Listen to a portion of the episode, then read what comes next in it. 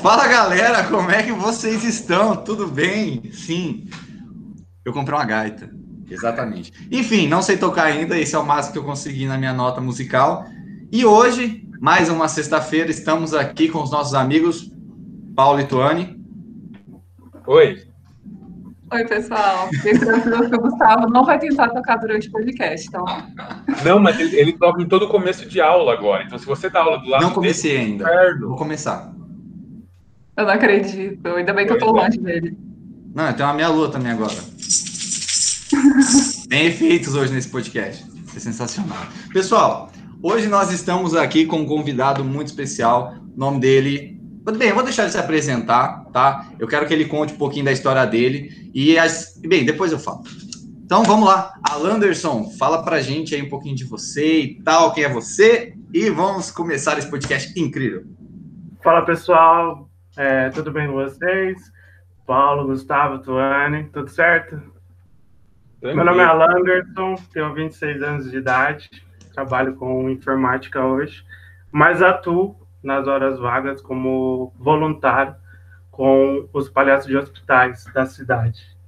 É, a gente, além dos palhaços de hospitais, eu tenho outros trabalhos voluntários, mas é, os palhaços de hospitais hoje na minha vida é uma das coisas mais importantes que acontece.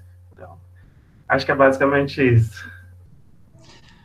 Então, assim, gente, basicamente o que a gente vai fazer aqui? A gente vai dar uma daquele filme do Karate Kid, né? O Mestre Miyagi, que ele fala de coisas que não são do Karatê, mas que se aplicam no Karatê. E a gente vai fazer exatamente a mesma coisa para essa questão da educação. Porque a gente está aqui com a Landerson e ele tem toda essa experiência com a questão é, dessa arte, uma arte muito. Eu acho uma arte muito legal, né? E muito difícil fazer as pessoas rirem. Eu acho que é uma das coisas mais difíceis que tem é fazer elas rirem das suas piadas. Enfim, é, Alanderson, conta pra gente como que foi, cara, você começar nessa área. Você, é, quem que te puxou para isso? Como que você ficou inserido? Antes, cara, Anderson, Anderson, desculpa, é que assim, o Gustavo falou uma coisa que eu preciso destacar. Ele falou que é muito difícil de as pessoas rirem das suas piadas, né? Mas é claro, ele é o senhor da piada do pavê. Ele é o tiozão do rolê, então é óbvio que não vai rolar das pessoas rindo daqui ah, Eu só preciso falar uma coisa. Não, só uma coisa. Para ter piada boa, tem que ter piada ruim. Então, a minha parte eu faço. Com maestria, ok? Só isso que eu queria falar. Uh, uh, pensando nisso, voltando um pouco, além do, do Alan contar como que foi, né, isso de se tornar palhaço, eu já deixo essa pergunta. Será que a função do palhaço é fazer as pessoas rirem? Não, não exatamente. Então, uh, eu comecei nos palhaços muito cedo, eu comecei com quase 16 para 17 anos. É, eu tive um sonho desde criança, né? Que todo mundo já assistiu aquele filme, o famoso filme chamado Pet Adams, Um Amor é Contagioso. E eu assisti esse filme muito criança, em torno de 2000, no ano de 2000, alguma coisa assim. E esse filme ficou muito na minha cabeça durante muito tempo. E quando eu fiquei mais um pouco mais velho, eu comecei a dar mais importância nesse sonho. Foi onde eu comecei a buscar é, a experiência do palhaço, é, comecei a ir atrás de, de, de, de, trabalhos voluntários na cidade fora da cidade. É, e com 16 para 17 anos, eu conheci o primeiro, primeiro grupo de palhaço que veio para a cidade chamado TIA, Terapia Intensiva de Amor. E eu comecei a trabalhar com isso, comecei a ter oficinas de palhaço, comecei a crescer junto com o palhaço. E desde os 16 anos, quase 10 anos já depois, eu tô aí agora dentro do hospital, que para mim a melhor parte do mundo é ser é, eu entrar dentro do hospital às duas horas da tarde e sair quase seis horas da noite fazer visita. Foi basicamente essa parte. Foi e você disse, Alan, que não, a função do palhaço não é rir, não é fazer rir, né? É, mas fala um pouquinho pra gente, então, qual é a função principal de um palhaço? Bom, existe alguns tipos de palhaço, né? Existe dois tipos de palhaço, que é o palhaço de circo e o palhaço clown, que é o palhaço onde eu atuo, que é um palhaço mais tranquilo, um palhaço mais, mais é, simples, na verdade. Essa parte do clown que eu atuo hoje, é, é, ela não é necessariamente engraçada. O, o clown ele não é engraçado. O, o clown ele tem que estar tá ali, ele tem que ser alguém para alguém. Então o clown ele ele tá ali para ouvir, ele tá ali para chorar, ele tá ali para segurar na mão, ele tá ali para dar um abraço, ele tá ali para para pessoa se sentir protegida, para a pessoa se sentir perto de uma pessoa, entendeu? Essa é, essa é a função do clown hoje. É, ele não necessariamente ele é engraçado, ele não, ele não conta piada. Eu, por exemplo, o meu clown ele não conta piada, ele tá ali para é, para julgar e ser julgado, sabe? É você entrar, você dar risada da pessoa, falando, nossa, que sapato feio, e começar a brincar, sabe? Essa é a função do clown. Ele, teoricamente falando, ele não é engraçado o tempo todo. Ele tá ali só para para ser ele, para dar risada e ser zoado. Essa é a função do clown. Ele se zoa. Ele, a nossa maquiagem em si, a gente até, se a gente tem algum defeito genético, a gente zoa o nosso defeito. É isso é o clown, sabe? Essa é parte legal do clown. É, é, você tá ali, sabe? Você ouvir, é você cantar, é você dançar, é você pular, mas não ser aquele palhaço engraçado de circo que conta piada, que quer todo mundo que caia na risada. Essa é a parte, essa parte do clown é legal. Isso vai de encontro com o que a gente falou esses tempos, né, Paulo, sobre a função do professor de estar com o aluno, não só transmitir conhecimento também, mas de estar com o aluno é, no que ele vive, né?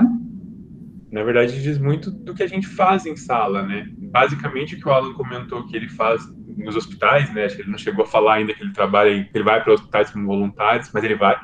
É, é, tocar pessoas e fazer com que elas se sintam perto de alguém. Exatamente a fala que ele usou. E é muito do que a gente faz em sala de aula, né? Tentar tocar pessoas, tentar fazer com que as pessoas se aproximem da gente. E a utilização de, de autodepreciação em piadas, por assim dizer, é uma das coisas que a gente faz em sala também. É, eu fico zoando o tempo inteiro que os meus alunos têm que ouvir o gordo que está falando com eles, porque eu quero que eu quero chamar atenção. Então, eu acho que é uma das, das táticas que a gente consegue reaproveitar.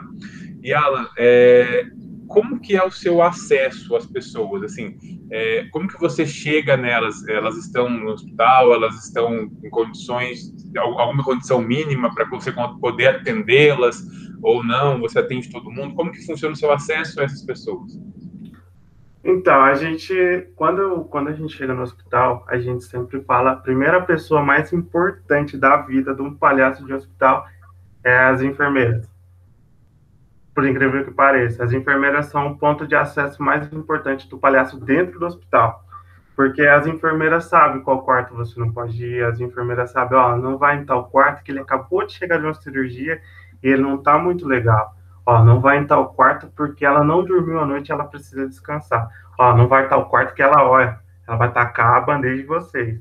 Então, as enfermeiras são o ponto principal, são nossos amores. A gente sempre, quando vai para o hospital, a gente leva uma lembrança, um chocolate, um doce, porque o nosso, o nosso ponto de acesso mesmo dentro do hospital é as enfermeiras. E quando a gente chega no hospital, a gente já chega no, no, no local que elas ficam, né? Que é o PA, a gente entra e pergunta assim, e aí, começa a brincar com ela, dá risada, dança, canta, chora, grita. E qual que a gente pode entrar? Ela fala, só não entra no 1 e no 5, por exemplo. Aí a gente, todo, todo três batidas na porta, a gente abre um pouco e a gente pode entrar. Essa é a principal parte do palhaço. A gente pode entrar? É, a minha primeira vez no hospital, é, é, eu bati na porta, minha primeira visita, meu primeiro quarto, eu ansioso, o estômago na boca, eu bati no, a gente pode entrar? Não, não quero vocês aqui. E aí, você desiste ou continua? Como você se sentiu nesse momento? Cara, veio no mundo, sei lá, fala, putz, vai, como é que vai ser isso aqui? Entendeu? Dentro do hospital, né? Eu era, até então eu não podia ir para o hospital. Antes do hospital eu ia para os asilos lá, e era mais fácil. Só que dentro do hospital é um mundo muito diferente. Então, primeiro a gente pode entrar e você receber um não, ver aquele balde de água fria, você não consegue, fala, eu não sei como é que vai ser isso aqui, eu, ah, você pensa em desistir, você pensa em fechar a porta, falar desculpa e ir embora. Mas eu fechei a porta, fui dando tchau, fechei a porta, vamos para a próxima. E na outra tinha uma criança com Down. São os anjos na terra. E eu bati na porta, a gente pode entrar? A criança brilhou o olho e começou a brincar com a gente. A gente perdeu mais de 10 minutos dentro do quarto e foi um brincadeira. E aquilo lá falou, putz, imagina se tivesse desistido na primeira porta ido embora, eu não ia ter conhecido aquela criança, eu não ia ter, sei lá, eu não ia ter me jogado daquele jeito que eu joguei com a criança. Foi, foi um dos momentos mais legais. E a gente sempre, todo palhaço indo em dupla. E o meu palhaço aquele dia, quando um palhaço não tá bem, o outro palhaço tá no auge. Isso que é o legal. E eu, a sorte que o palhaço que estava junto com minha, na estava comigo na época, ele não deixou de desistir. Ele falou: "Não, vamos pro outro". E aquilo lá foi um vai arrastando o outro e cada três batidas na porta. A gente pode entrar diferente. Essa parte mais mais louca que tem do palhaço é que cada porta é uma uma emoção diferente. Tem porta que tu bate, entra e você sente o peso do, daquela pessoa que está ali, que ela não está bem, ela está se esforçando para te fazer acreditar que ela está bem, mas tem porta que tu entra que você fala, por que, que eu não entrei aqui antes? Por que não foi a primeira, né? É, esse é o nosso acesso, né? É, eu estou escutando você falar, cara. Primeiro que é um trabalho muito bonito, parabenizar você pelo trampo, assim, negócio muito legal. E eu acredito que a gente que trabalha, agora pegando isso bem para educação, a gente consegue transpor isso facilmente. Eu acho que a gente escutando isso, a gente conseguiu se ver em sala, entrando numa sala é, e não dando certo, e você vai desanimar ou não. A minha pergunta para você é ainda em cima disso, que é uma, igual você falou, quando um não tá bem, o outro palhaço está lá em cima, então vocês trabalham meio que em duplas. É, isso tudo bem, você tem a parte do seu psicológico, que às vezes você não tá num dia bom, e aí o outro vai e te puxa para cima, né? Mas, cara, é... a gente, o hospital, dependendo de onde você entra, como você disse, cada sala é uma sala, existe uma energia muito, às vezes, muito triste ali. Um, um ambiente que a pessoa, às vezes, ela tá sem esperança, ela tá frustrada, ela tá com raiva. É, claro, você pode entrar e essa pessoa tenta te fazer se sentir é, ó, seu trabalho está sendo importante, está fazendo uma diferença para mim. Mas como que é você tentar pegar a sua energia boa e, é, como é que fala? Sei lá, passar para todo aquele ambiente, competir com aquela energia que está pesando, que está tornando aquele ambiente um ambiente mais difícil, sabe? Essa transformação e não se abater com isso, entende? E mais, então... né? Porque tem dias que a gente não tá tão bem assim. Tem dias que por porque você levantou de um jeito errado, ou pessoas que moram com você, ou enfim, porque você é geminiano e a chavinha virou, é, você simplesmente não está bem. E como que você lida com isso também, né? De você não estar bem, e por mais que não seja de passar risada, não é a função do palhaço passar risada, é passar alegria, passar conforto, né? E como que é passar esse sentimento quando às vezes você não está sentindo isso? É, o, o palhaço atua sempre em dupla, né? Que é o, o clown, ele tem dois, dois tipos de clown, que é o Augusto e o branco. E o branco é aquele cara mais, mais sério, mais, mais, mais tímido. E o Augusto é aquele cara todo desleixado, aquele cara que entra no quarto, e aquele cara que, que puxa o Augusto, é, o branco puxa pro Augusto. Então, existem umas brincadeiras. Às vezes a gente entra num quarto tão nada a ver que nem uma brincadeira dá certo, e você fica, cara, e agora? Mas a questão do sentimento, assim, que você fala, putz, eu não tô bem para fazer visita hoje, cara. Ele, vamos, é, vamos, vai ser bom. O, o doutor que via comigo, é, ele sempre falava, vamos, vai ser bom. Eu falava, não tô legal hoje, vamos, vai ser bom. É, e para você fazer alguém bem, você tem que se sentir bem e existe uma coisa chamada a menor máscara do mundo, que é o nariz do palhaço. E quando eu coloco a menor máscara do mundo, tudo que tudo que é do Alan Anderson fica para trás. Eu não, eu não consigo levar nada do Alan Anderson para dentro do hospital. Eu, eu, eu, tô, é, eu tô dentro do hospital, é, eu me maquei, eu coloco meu jaleco, eu pego a Magali, que é meu ukulele, e coloco o, o nariz, aquilo lá muda. A tua, é, você muda de um jeito que você não entende. Você começa a sorrir, você começa a ter um, é um sentimento totalmente diferente que todos os palhaços não conseguem explicar. O a cor do teu olho brilha. Então, quando eu coloco o, o nariz, o meu nariz chama Anderson, quando eu coloco o Anderson, é, a minha vida muda. Entendeu? É, é, bem legal, é muito, é muito. É tipo, eu entro no personagem chamado Dr. Avaré, que é o nome do meu palhaço. E o Dr. Avaré, quando ele entra dentro do hospital, é, é, é outro, não é o Alan. O Alan tem um problema familiar, o Alan tem um problema. Não é o Alan Anderson, é o Dr. Avaré. Muda a voz, é incrível. Quando eu coloco o nariz, eu mudo o meu tom de voz, eu mudo o meu jeito de pensar, o meu jeito de agir. É incrível. Por isso que muitas vezes, quando o Alan Anderson não tá bem, ele chega no hospital, não é mais o Alan Anderson, é o Dr. Avaré. Entendeu? Tem o Dr. Avaré e muitas vezes quem vai comigo é o Dr. Firmeza que ele fez plantão comigo muito tempo, agora não faz mais. E o Dr. Firmeza é aquele cara que puxa, vamos, vamos. Eu sou branco, eu trabalho como branco e ele como Augusto, e eu sou escada para ele, ele é escada para mim. E os quartos é muito mais, mais rápido, sabe? Ah, tem visita que demora três minutos, a gente chega, faz a pessoa rir e vai embora. Entendeu? E é, é aquilo. A hora que você coloca o nariz entra o Dr. Varessa, a Anderson e a o espetáculo começa. Essa é a parte legal. A gente fala que em sala de aula, dar aulas é uma terapia. Para a gente faz muito bem. E eu queria saber o que, que o Dr. Avaré faz de bem para o Alanderson. O quanto ele influencia na vida do Alanderson. Eu acredito que deva ser uma terapia para vocês também. É gratificante demais você entrar num quarto você bater na porta, entrar no quarto e encontrar uma pessoa ali e falar assim, putz, eu tava precisando de vocês hoje. Porque o, paciente está ali, ele está sujeito a tudo. A enfermeira abre a porta sem bater, a, o médico chega na hora que ele não quer, ele toma injeção na hora que ele não quer, e o palhaço ele é opcional. A gente pergunta se pode entrar, entendeu? A gente fala assim, a gente pode entrar, ele pode dizer não. Ele pode escolher ou não. E, e quando você entra num quarto e, e se o palhaço sai é, bem, é um bem demais pro Alanders. Portanto, tem gente na rua que não me reconhece. Eu sei quem que é, já foi meu paciente, né? Já atendi, mas não me conhece. Então, tipo, eu passo e falo, putz, aquele cara ali, ó, sabe? Comigo, sabe? A gente não expõe nada fora do hospital. Mas fica aquilo, sabe? Eu entrei naquele quarto ali, eu dancei com aquela tia ali, sabe?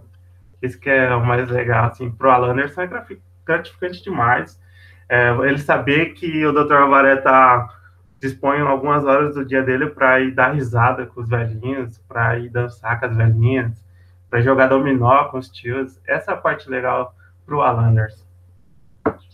É, esses, acho que foi essa semana, né, Paulo, que eu tava, eu não tava muito bem, aí na segunda-feira, eu tava quase, eu falei assim, Paulo, vou embora e tal, vou dar aula de casa, sei lá, e aí eu comecei a dar aula, e no final da aula eu falei pro Paulo que eu tinha ficado bem, que tinha passado, que a aula rendeu, e acho que foi muito próximo disso. É, ainda falando desses personagens, cara, eu, eu tô achando muito nobre isso, tipo, a, a esse trabalho muito, muito nobre mesmo, é, e assim a, a, gente continua diminuindo o número de desculpas para nossa profissão, né? Isso é o mais legal. Mas, falando ainda dos seus personagens, você chegou durante essa, essa tua jornada, quando você começou a descobrir o Doutor Firmeza, e como que era o nome do outro? Doutor? o meu é Doutor Avaré. Ah, Doutor Avaré? O Doutor Firmeza, e na verdade são vários doutores, né? Tem o Dr. Caco, que também faz parceria comigo, tem a doutora Xiropita, tem a doutora Ner é, Xeropita, a, a Malia, tem a doutora mais de 100 e tem vários doutores. É, essa, e cada nome é um pior que o outro. Ah, maneiro. E assim, você chegou a aprender alguma coisa com esses personagens? Porque é, é o que você falou de tipo, quando a gente entra em sala, é, lá no, na, na, na, na, sala do paciente, né? É, você muda, né? Você deixa os problemas para trás e tal. É, e isso acaba ah, você acaba aprendendo com esse paciente, acredito que muita coisa, seja com a história, com o processo, mas você, assim, você chegou a ter uma alteração é, das, de alguma de algum comportamento, de alguma coisa que você pensava com os seus personagens? Você chegou a pegar alguma característica desse personagem e aflorou dentro do Alan Anderson, quem é o Alan Anderson hoje, ou não, não teve essa questão? Então, é, o meu, o meu personagem é o Avaré, ele é aquele cara mais é, bravão, sabe? É aquele cara mais que puxa a galera para fazer as coisas, ele quer ser o líderzão. Esse é o Dr. Avaré, e é a minha vida hoje, né? Na, na faculdade, é, eu levei um pouco do Alan Anderson pro Avaré e um pouco do Avaré pro Alan. Eu sempre trato no amor e na dor, né? Com, com os técnicos que trabalham comigo. É, eu brigo, eu brigo e brinco com eles o tempo todo.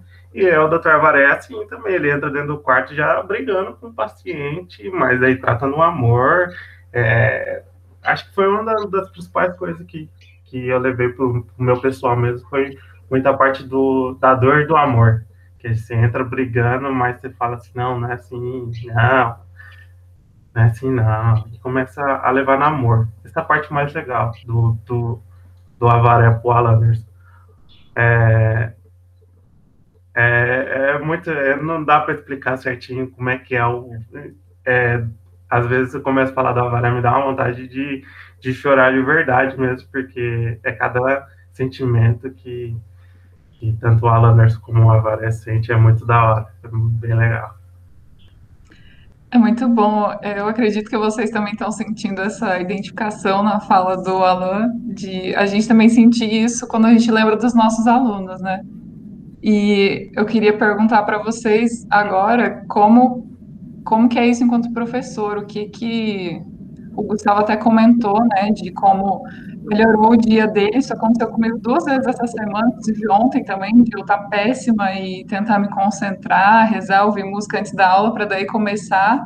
Mas como que. É, e aí foi, tipo, as alunas, nossa, que aula sensacional, queria estar aí. Então, muda completamente. Mas nós, ao contrário do Alan, a gente está sozinho sempre em sala de aula, né? Então, como que a gente vive esse processo? Como que é para vocês, ou alguma experiência, enfim? Eu vou só emendar aqui a fala da Tônia, porque ontem eu te mandei mensagem, até estava conversando com a Tônia e com o Paulo, eu mandei mensagem para eles e falei assim, meu, tô cansado hoje, meu Deus do céu. Aí eu fui, coloquei o Linkin Park para tocar lá, coloquei um fone alto e fiquei escutando, escutando uns 5, uns 10 minutos antes para ver dar uma acordada. Funcionou, deu certo, a história da música ela mexe, né, com a, com a gente. É, então, quando eu entrei, quando eu comecei a dar aula, eu sempre tive um seguinte pensamento: se eu conseguir atingir um aluno, eu estou contente, a minha missão está cumprida de 40. Se eu atingir um aluno no sentido moral, é, em alguma outra vida dele, está legal. Mas confesso que a forma que eu lidava com a aula, com o ensino, isso não, eu não conseguia fazer, as duas coisas não andavam juntas. Graças a Deus, às vezes dava certo, mas era uma, eu acredito que era uma mera coincidência esporte de estar no lugar certo na hora certa. Mas eu não fazia muito por onde. Depois que eu comecei a me atentar mais para o que acontecia dentro de sala, é, igual, o, acho que na questão do Alan, quando você entra e você vê o, o paciente, você tem um feeling e você já vai lidando com isso de uma forma diferente, você vai moldando isso. Eu comecei a prestar atenção mais no meu no comportamento ali do pessoal, na, que estava na minha frente, né? o ser humano ali, aí sim ficou muito mais tranquilo é, atingir esses alunos, conversar com eles, ter uma intimidade é, e construir e conseguir construir essa ponte para conseguir gerar mudança, gerar impacto. Então isso é muito gratificante agora, por exemplo, quando o aluno vem é, e conversa com você sobre o que ele quer fazer no futuro dele, se você quer um conselho e alguma coisa assim. Então quando isso acontece, eu acho que tem uma certa atingiu o que a gente queria. Eu não sei se era realmente falta acabei devagando, mas é, Paulo, sua vez aí. Na verdade, eu estava pensando em tudo que o Alan disse sobre os sentimentos dele mudarem, ele se sentir melhor e ele trazer o avaré à tona. E me veio uma pergunta é, um tanto astuta, não, não diria astuta na cabeça, mas uma, uma curiosidade mesmo, que é assim, é, às vezes você está preparado para enfrentar o um mundo. Assim. Você está de peito aberto e fala, eu vou enfrentar qualquer problema. E, de repente, você chega no hospital ou na sala de aula preparado para um monte de problemas que possa acontecer de acordo com o que a gente está acostumado, tá? Então, por exemplo, eu cheguei na sala de aula, eu estou acostumado com um aluno que não está com vontade de assistir, ou com um aluno que está cansado, ou eu imagino que no hospital talvez o ambiente não esteja tão bem assim. E às vezes a gente se depara com alguma coisa que bate de frente, né? Que não tem nada a ver com o que a gente está preparado, que é simplesmente uma experiência, enfim. Por exemplo, no nosso caso, né, aconteceu comigo algumas vezes, é, alunos que não é, não estavam com problemas familiares, estavam com problemas, aliás, estavam com problemas familiares é, de ordem totalmente pessoal e que simplesmente começou a chorar no meio da sala de aula, saiu chorando e foi chorando e todo mundo ficou em pânico porque ninguém sabia o que estava acontecendo, inclusive eu. E aí isso desconcerta a gente, né? E no caso, eu parei a aula, finalizei a aula, estava acabando e fui conversar com o aluno. Mas a minha pergunta é: isso acontece também, Alan, com você? É, às vezes você se desconcertar e ter que improvisar e meio que sair do seu roteiro? Gente, ó, seguinte, vamos fazer um negócio, vamos interromper aqui, deixa essa pergunta do Paulo pensando e a gente vai continuar, o Alan vai responder isso para a gente no próximo podcast. Pode ser?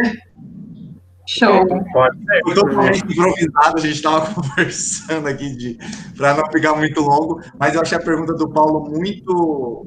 uma coisa para a gente pensar e a gente consegue responder isso no próximo. Fechou? Isso aí, com certeza ele vai dar umas dicas aí de como a gente consegue melhorar também nossa prática docente nesse sentido. Pô, então vocês terminem esse podcast, vocês pensam, vocês estão escutando aí, e vai escutar o outro quando sair. Vai tá Já lá. aproveita e vai mandando pra gente lá no Instagram ou no e-mail. Recebemos um e-mail esses dias, eu queria pedir desculpa para o nosso ouvinte. A gente atrasou alguns dias na resposta dela, mas agora estamos atentos novamente ao e-mail. Ela defendeu no e-mail dela que ela queria provar que as pessoas ainda usavam o e-mail, e eu falhei miseravelmente em responder o e-mail dela, porque eu demorei três, sei lá, três quatro dias para isso, então peço desculpa para ela, se ela estiver ouvindo a gente nesse momento. Achei que era só o Gustavo que usava e-mail ainda. Aí eu uso o e-mail, então mandem lá no nosso e-mail. E pessoal, acho que é isso. Então, eu queria agradecer imensamente a presença do Alan, que vai continuar com a gente para a semana que vem. E um grande beijo no coração de todo mundo. Sigam a gente no Instagram, o linkzinho está aqui embaixo, assim como o nosso e-mail. E até a próxima.